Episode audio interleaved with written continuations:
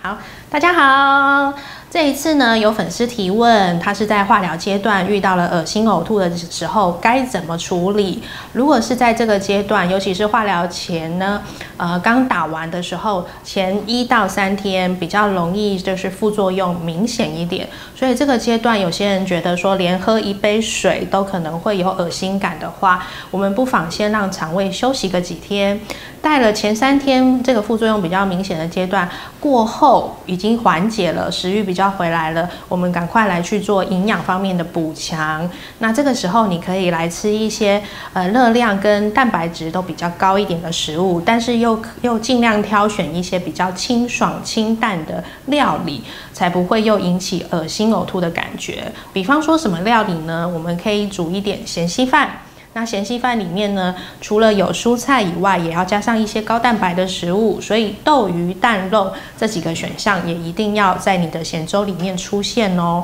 好，所以我们可以用一些像是瓜类啊、蒲瓜啦、丝瓜啦，这些都可以来拿来入你的咸粥一起烹煮的。然后也可以放一点瘦肉、绞肉。好，然后或者是说用一点鱼片呐，然后再加上像姜丝，姜丝的部分也会有止吐的作用，这样都可以帮助你在这个比较恶心呕吐的阶段，可以又可以吃得下这些营养，或者是说我们也可以煮像鸡汤，然后再丢一把面进去，那这样子里面的鸡肉一定要吃哦，这是蛋白质的来源，然后你的面条呢是淀粉的来源，也提供了不少的热量。这样子就会比较均衡一点了。